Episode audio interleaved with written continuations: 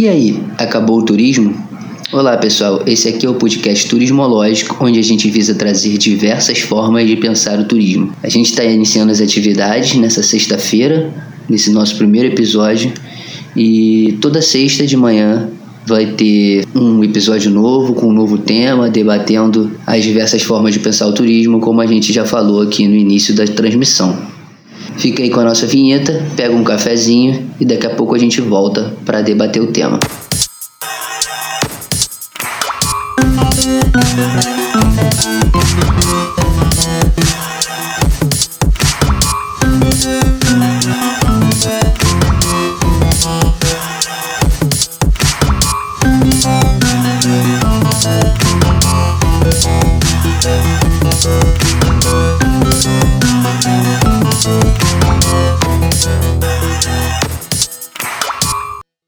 Bom, vamos lá, de volta aqui. Eu queria só explicar o que é turismológico em si. É, a princípio, nós somos dois amigos que trabalhamos no mercado de turismo em torno de 15 anos já. A gente já passou por várias temáticas do turismo, especialmente na área de câmbio, operações portuárias, turismo de cruzeiro e hotelaria. Então, o que a gente visa aqui é trazer um pouquinho de informação do que a gente absorveu ao longo desse tempo no mercado do turismo como um todo e debater com todos vocês o que a gente achar relevante nesse momento. Beleza? Então vamos nessa. Qual é a nossa situação atual? A gente está num momento aí de pandemia mundial, né? Um momento grave onde a gente está vendo baixas econômicas em diversos países inclusive nos países que tomaram medidas extremas para combater o coronavírus. Todos os países estão sofrendo economicamente e atividades como os desportos, cultura e o turismo são as três atividades aí que provavelmente terão mais afetação devido ao coronavírus, né? E o que temos para dizer do cenário atual?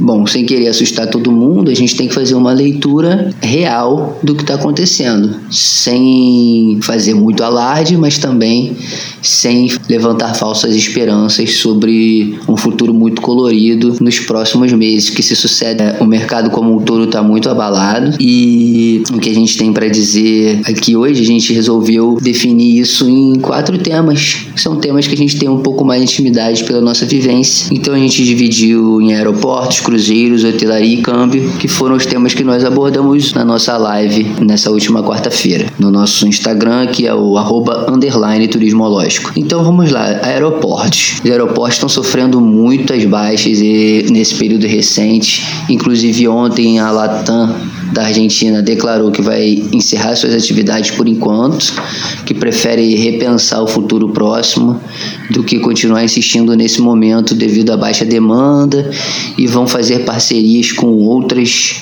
companhias aéreas numa linha única em outros países. A área de hotelaria tem uma ligação direta com a área de aeroportos, né? E com a aviação, lógico. Muitos hotéis aqui do Rio de Janeiro, que é onde nós estamos situados, têm acordos e contratos com as empresas aéreas. Hotéis na orla do Rio têm acordos com a companhia Alitalia, com outras companhias em geral.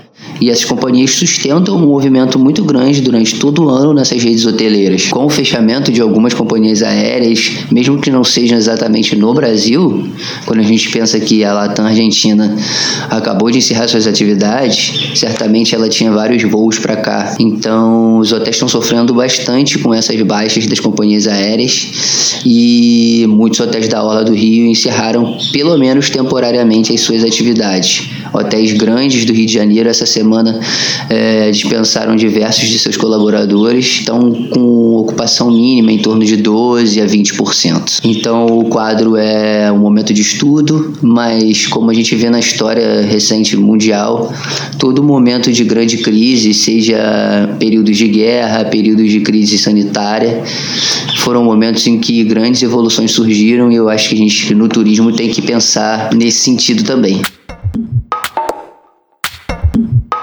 Contraponto com Diogo Serpa. Olá pessoal, tudo bem? Estou aqui hoje para falar um pouquinho sobre câmbio. Esse mercado vem sofrendo grandes impactos com a pandemia. Para vocês terem uma ideia, a divisa brasileira foi a terceira moeda que mais perdeu valor com o coronavírus, atrás das moedas da Argentina e do Chile. O dólar turismo, por exemplo, neste momento é vendido a 5,45 e está em alta. Essa é uma tendência, segundo os especialistas que falam em uma taxa na média dos 5,70. Vale lembrar que a alta das moedas estrangeiras vem em um período antes da pandemia, que deixou o mercado cambial muito fragilizado. E isso fez com que empresas tivessem que se readequar dentro desse cenário atual, já que eles já vinham numa questão de câmbio que oscila demais, enfraquecimento da moeda nacional. E essa alta afeta grandes empresas e pequenas empresas.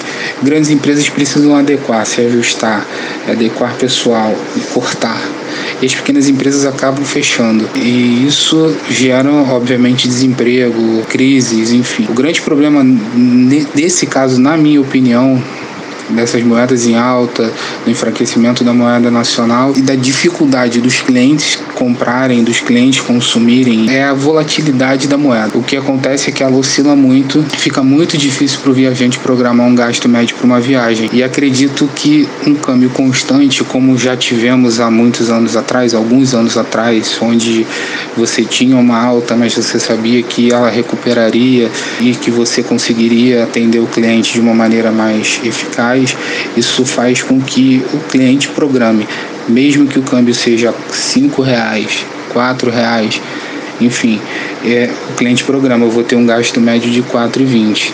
Hoje o que acontece é que o cliente ele faz uma perspectiva de 4,20 e acaba tendo um, um, acréscimo muito grande no final do preço médio da, da moeda para viagem, tanto para compra de pacotes quanto para compra de moeda estrangeira. O que pode acontecer no final dessa crise, dessa pandemia, é que como a nossa moeda vai ficar muito enfraquecida, nós vamos atrair muitos estrangeiros para o nosso país e, e isso vai gerar uma entrada de divisas muito grande. Pode ser um indicativo, inclusive, que vai ajudar a cair um pouco o preço dessas moedas. Então a gente falou de aeroportos, hotelaria e câmbio. Para fechar, vou falar um pouco de cruzeiros, que é uma área que a gente tem muita experiência aqui no turismo hológico, onde já passamos pela coordenação de navios, empresas como MSC Cruzeiros, empresas como Pullman Tour, Royal Caribbean, Anzamara, e já participamos como colaboradores de outras empresas também ao longo das últimas 14 temporadas aqui no Pier Mauá, no Rio de Janeiro. Então vamos nessa. A gente tem dois polos, tá? O primeiro polo é o polo que se apresenta de forma negativa, como por exemplo, nessa última terça-feira, a empresa de cruzeiros Aida cancelou as duas datas que tinha no Rio de Janeiro, né? É uma empresa que faz cruzeiros de porte mundial, passando por vários portos na sua trajetória, de cruzeiros grandes, né? Ele teria poucos embarques aqui no Rio, mas de certa forma é uma notícia ruim porque muitas pessoas estariam envolvidas nessa operação, incluindo guias de turismo, agências de viagens e tudo mais. Quanto às companhias que fazem home port em Rio de Janeiro e Santos e fazem muitos cruzeiros de cabotagem, que são os cruzeiros que ficam navegando por nossa própria orla aqui no Brasil, né? A gente checou as companhias Costa Cruzeiros e MSC Cruzeiros, que são as que fazem um volume de embarque maior dentro do nosso país e verificamos que tanto a MSC quanto a Costa estão com as suas datas mantidas no Rio de Janeiro a partir de 2 de dezembro, a MSC tem operação no Rio de Janeiro, e a Costa a partir do dia 8 de dezembro. Em Santos, a MSC tem quatro operações confirmadas iniciando em novembro, a partir do dia 15, e a Costa começa no finalzinho de novembro, no dia 30. Então, basicamente, esse é o cenário que nós temos nessas quatro grandes áreas aí do turismo. A gente conta com vocês e pedimos que, se gostarem do podcast, tiverem interesse em sugerir outros temas, acessem nosso Instagram, arroba underline turismológico. O podcast vai estar disponível no Spotify, no Deezer e em algumas outras plataformas que vamos divulgar lá no nosso Instagram. Beleza, pessoal? Um abraço para vocês. E aí, bora pensar o turismo?